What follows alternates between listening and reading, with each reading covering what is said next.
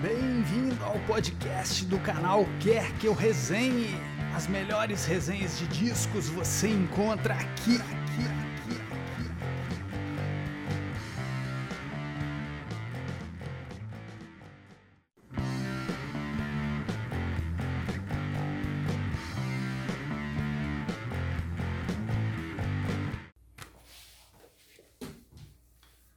Bom, gente, André Marques, do canal Quer Que Eu Resenhe. Vou falar sobre uma banda maravilhosa, que é uns tesouros escondidos aí da história da música, principalmente dos anos 80, né? Banda Prefab Sprout, esse descasso aqui, Steve McQueen, né? É, antes de começar, né, dizer que o, o Rafael Serra, aqui da banda, né, outro apaixonado por essa banda, e ele, como eu já contei no, no guarda essa canção que eu fiz sobre uma das músicas do Prefab, ele fez um, um, episódio de um podcast que ele tem que é muito legal, chamado Antiquário do Som, só analisando esse disco aqui, né? E quem sou eu para chegar aos pés da análise que o Rafa faz lá, os detalhes que ele conta, ele como músico, que é grande músico que é, todos os detalhes de produção e de história do disco, ele é um grande contador de histórias também. Então, eu inclusive falei para ele resenhar o disco aqui no canal, ele falou que vai resenhar mais para frente, mas eu achei que era interessante também resenhá-lo. Por quê? Porque esse disco é um disco muito especial para mim também, e eu acho que opiniões diferentes, né, divergentes sobre a mesma obra, eu acho que sempre enriquecem, sempre ampliam horizontes, né? É, então aqui no nosso canal, como é um canal que se propõe a ser uma revista, né, audiovisual de resenhas musicais, é, volta e meia vai acontecer de um mesmo disco ser analisado por duas pessoas diferentes e isso só enriquece, penso eu, né, a obra. Né? E, dito isso, né, o nome da banda Prefab Sprout, que significa broto pré-fabricado, né? É, alguns dizem que esse nome veio de uma canção do, dos Jackson's Five, né? Uma das grandes obsessões do Paddy McCallum, que é o vocalista e líder da banda, é o Michael Jackson. Ele tem obsessão pelo Elvis. O Elvis é o ídolo absoluto dele, mas é, ele tem alguns ídolos também grandes, como o Michael Jackson, o, o George Gershwin e o Cole Porter. Então ele dizem que esse nome porque ele entendeu errado é, um, um trecho quando ele era jovem, um trecho de uma música dos Jackson's Five é, que falava é, pepper sprout, né, broto de pimenta, e ele entendeu prefab, prefab né, sprout. E esse disco, ele tem uma capa, assim, para mim, muito emblemática, adoro essa capa. É, me lembra muito né, a atmosfera, essa capa na atmosfera de, da minha série preferida de todos os tempos, Twin Peaks, do David Lynch. Inclusive acabei de rever a terceira temporada ontem. Maravilhosa série, espetacular.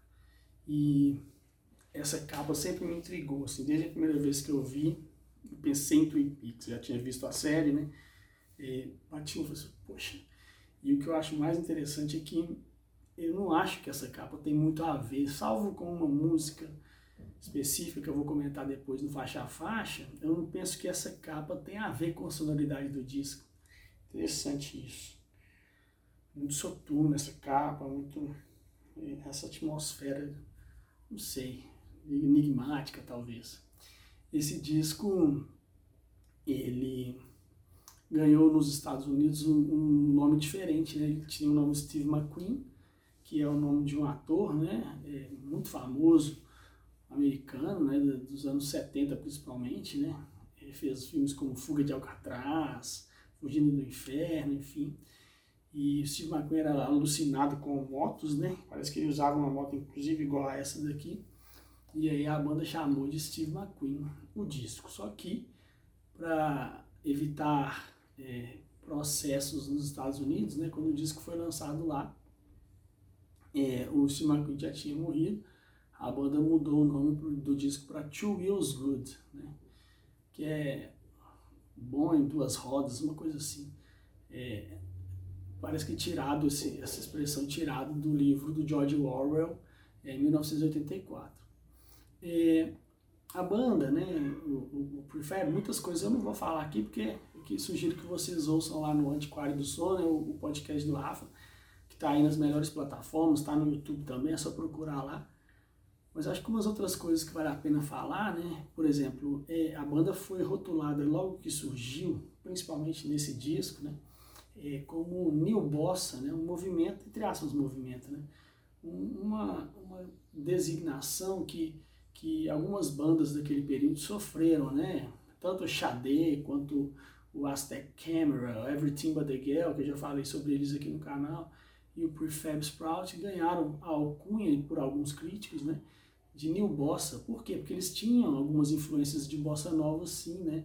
Algumas vezes com meio eletrônica, outras vezes misturado ainda mais com jazz, enfim.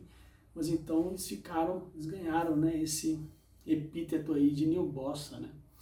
É, esse disco, ele é importante demais para mim também, porque quando alguém me pede fazer a lista dos 10 melhores discos de todos os tempos, eu sempre roubo e coloco esse aqui como o décimo primeiro porque para mim ele eu coloco 11, né? Por causa do número 11 do Romário, no baixinho, Romário grande, talvez meu maior ídolo no futebol. É, em campo, né? Fora dele, não. Principalmente questões políticas, mas enfim. É, eu sempre coloco esse aqui como o décimo primeiro. Eu gosto muito desse disco. O Rafa lá no podcast chama ele de maior disco dos anos 80. É, eu também concordo, acho esse perfeito, né? É, enfim, o, esse disco é, ele tem uma sonoridade é, de, de uma, um, uma produção tão perfeita assim que o Rafa diz lá no podcast dele que é que esse disco é estudado né, por audiófilos no mundo inteiro pela perfeição né, dessa produção que é feita pelo Thomas Dolby. O Thomas Dolby, na, salvo engano, ele tinha 26 ou 27 anos quando produziu esse disco, né? jovem, e, uma produção impressionante realmente. Tem uma discordância a fazer com, sobre o que o Rafa coloca lá no, no podcast dele em relação a, a, aos outros discos do Prefab, né? E depois que ele lançou o podcast, esse, esse episódio do podcast dele, eu fui reouvir a discografia do Prefab e aí não consigo parar, enfim. É, os discos do, exceto pelo disco posterior a esse aqui, que é o From Langley Park to Memphis, eu penso que os outros, né, dos anos 80 principalmente, tanto o Swum quanto o depois o aí dos anos 90, o, não, tem o Protest Songs que é de 89 com gravações de 85. Tem o, em 90 tem o Jordan The Comeback, enfim, eu não acho esses discos que têm sonoridade datada não. Eu penso que talvez uma canção ou outra, mas eu, eu gosto da produção dos outros. Agora não tem como comparar com esse porque aí é uma produção perfeita, né? Aí é, é disco para ser estudado mesmo, como banda que eu nem, nem gosto muito assim, que é o Steely Dan, nunca me pegou, mas que também tem o Asia, que é um disco estudado por pessoas para falar sobre produção, ou pegar as melhores produções do Phil Spector, ou as do Quincy Jones para Michael Jackson, ou pegar né, alguns, alguns discos que são a excelência da produção, né? alguns do Massive Attack, esse aqui com certeza é um dos que tem que ser estudados mesmo, porque é uma, uma produção perfeita. O, também o Rafa lá no podcast dele, ele não faz um faixa a faixa, depois eu vou fazer. Eu acho que vale a pena, assim, mesmo que seja rápido. O, esse disco ele tem uma história pessoal comigo, assim, porque a primeira vez que eu ouvi falar do Prefab foi numa crítica né, na revista Bis, acho que de 91 assinado pelo mineiro, né, meu, meu conterrâneo, é Arthur G. Couto Duarte. Essa, essa, quando eu li a primeira vez essa resenha, eu fiquei encantado, assim, fiquei louco para ouvir aquele disco. Só muito tempo depois, na né, resenha do, do, Jordan The Comeback, que era o disco resenhado, saiu em 90, é que eu consegui o disco. Na minha memória é difuso, tem hora que eu penso que eu consegui comprar o Jordan e ouvir primeiro do que esse aqui. Mas esse aqui eu, eu lembro que algumas vezes eu, eu, eu penso que eu, eu, comprei esse disco pela capa e depois que eu fui saber da banda eu, não consigo precisar ao certo. Eu sei que eu estava numa loja americana no centro da cidade do Horizonte procurando disco, aí tinha uns discos lá baratos, esse aqui estava com best price lá, vermelho a capa, é, e eu comprei e pirei. Assim, maravilhoso. É, eu, eu, às vezes eu conto que eu comprei o disco pela capa. Outras vezes eu fico na dúvida se eu ouvi primeiro falar neles na bis, depois comprei, enfim, não sei ao certo. A banda né, é composta pelo Perry McCallum, que é o líder, compositor, toca guitarra, teclados, enfim. É o dono, canta, é o dono da banda. Hoje a banda é uma banda de homem só, né? É só ele.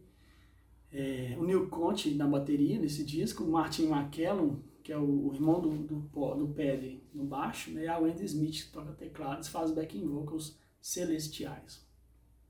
O, essa capa, né, como eu já disse, né, faz referência a uma moto que o Steve McQueen, o ator, né, é, usa no filme de 63, o, o, The Great Escape, que acho que aqui no Brasil saiu como Fugindo do Inferno. A produção desse disco né, tem uma expressão americana que se chama de State of Art, ou State of the Art, que é uma expressão que é usada para falar sobre algo que é muito avançado e moderno em termos de tecnologia, tem ideias inovadoras, métodos inovadores, né? Então esse disco eu penso que ele tem a produção do Thomas Dolby, que é uma produção state of the art, né? É uma, uma produção de excelência, tudo perfeito, ou praticamente perfeito. Além disso, tem composições magistrais, né? E a execução da banda também tinindo, assim, perfeito, uma banda muito, esse disco é muito redondo. Os temas, né, usados na, pelo pé de Maquelo, é, letras são amor, infidelidade, arrependimento, desgosto, né? É, mas ele, ele também é, fala sobre decepções amorosas, medos, né? angústias e alegrias, mas algumas canções são mais deprimentes, no entanto ele usa uma sagacidade, né? ele usa um bom humor às vezes, que é bem interessante, assim, dá um contraste legal. O, sobre o, a banda, né, sobre o Paddy McKellon, principalmente as composições dele, né, o jornalista Richard Gere, da Spin, citou, né, para comparar com, com aquela, Cole Porter, George Gershwin, Lennon, Paul McCartney e Elvis Costello, né?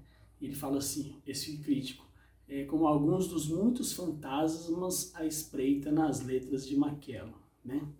Essas letras também falam sobre perda, incertezas, né?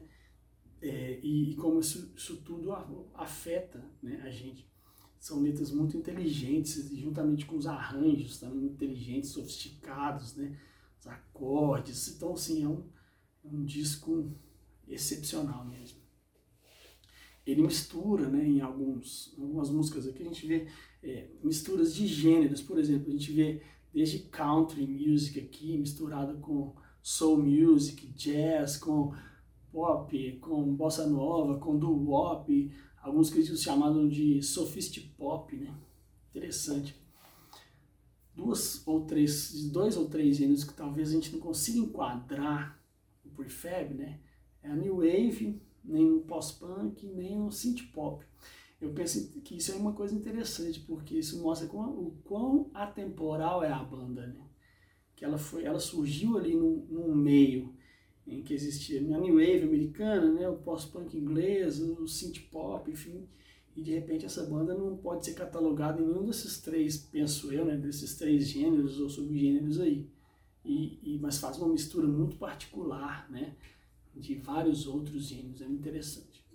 Esse disco, né, ele, ele embora não tenha feito tanto sucesso assim, mas ele ficou é, em várias votações de melhores de todos os tempos, ele aparece. Né? Na revista Times, por exemplo, em 93, ele ficou no número 47, no número 47 entre os melhores de todos os tempos.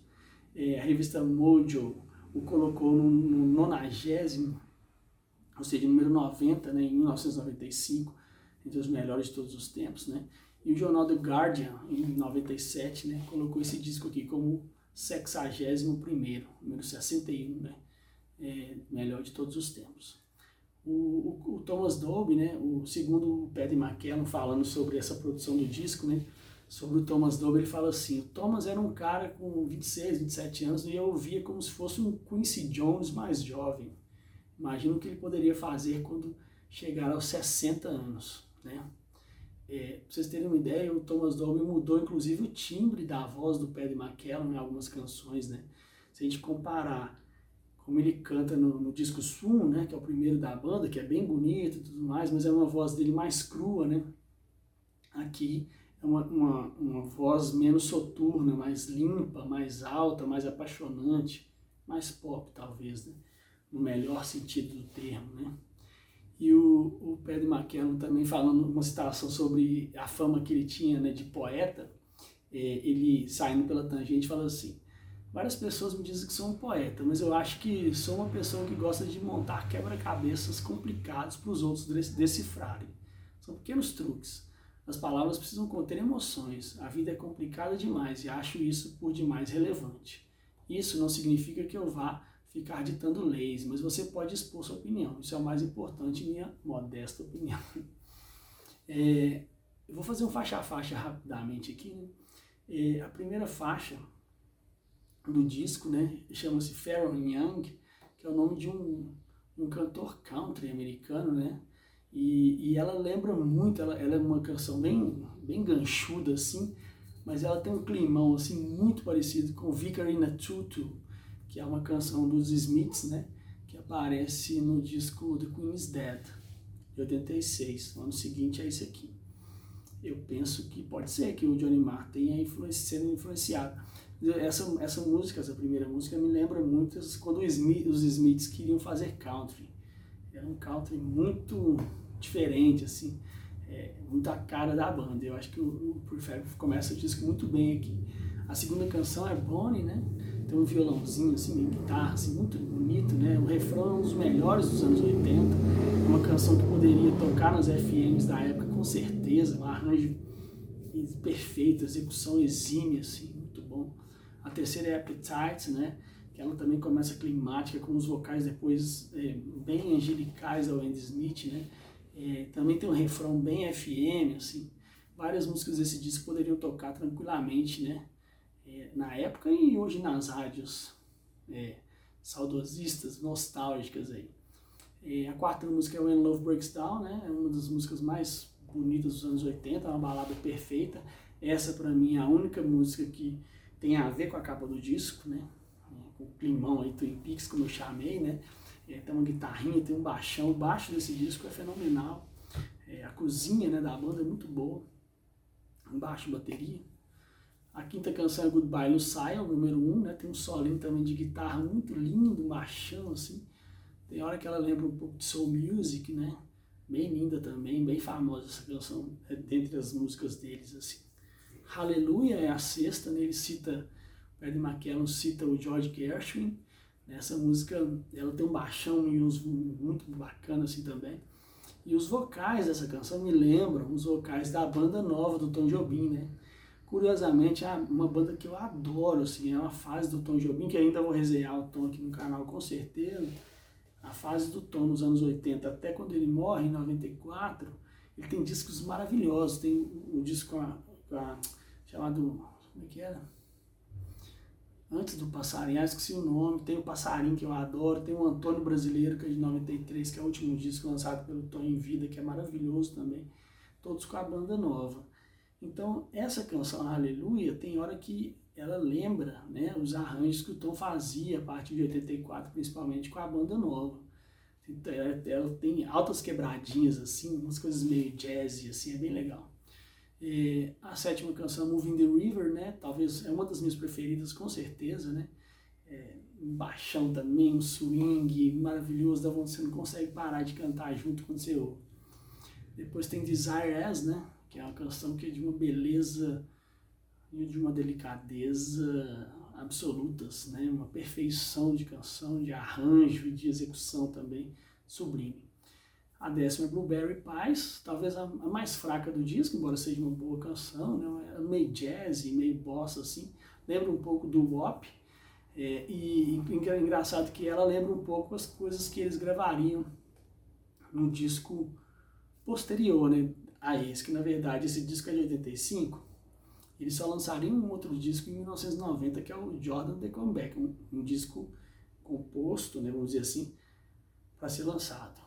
O disco que eles lançam entre os dois chama-se Protest Song, são de, de, canções que eles gravaram nesse mesmo ano de 85, é, mas que não lançaram, ou seja, então a sequência desse aqui talvez seja o Jordan Comeback, The Comeback, né, que saiu cinco anos depois. Essa canção Blueberry Pies lembra muita coisa do, desse disco, né, Jordan The Comeback. E o disco encerra lindamente também com outra das minhas preferidas, né, When the Angels. Tem um órgão meio de igreja no início assim, né? Essa canção tem alguns climas go é, gospel também, que também estariam muito mais presentes no disco posterior, e o Jordan The Comeback. O refrão dessa canção é ganchudo, meio FM também, né? O baixo maravilhoso, dá vontade de sair cantando também.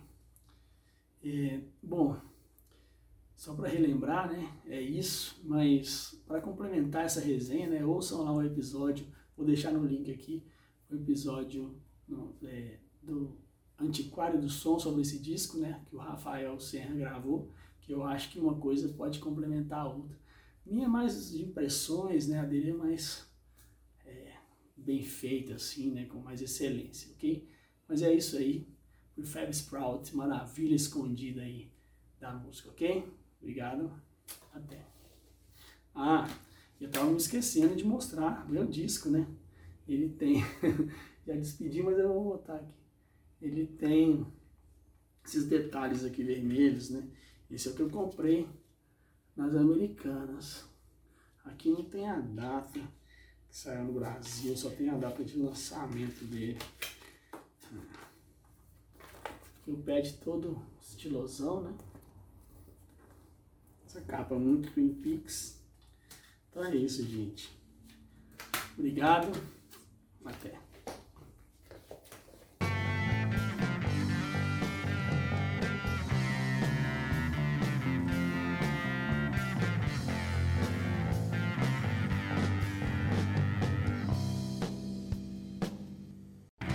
Nossas resenhas também estão disponíveis em vídeo no canal Quer Que Eu Resenhe no YouTube.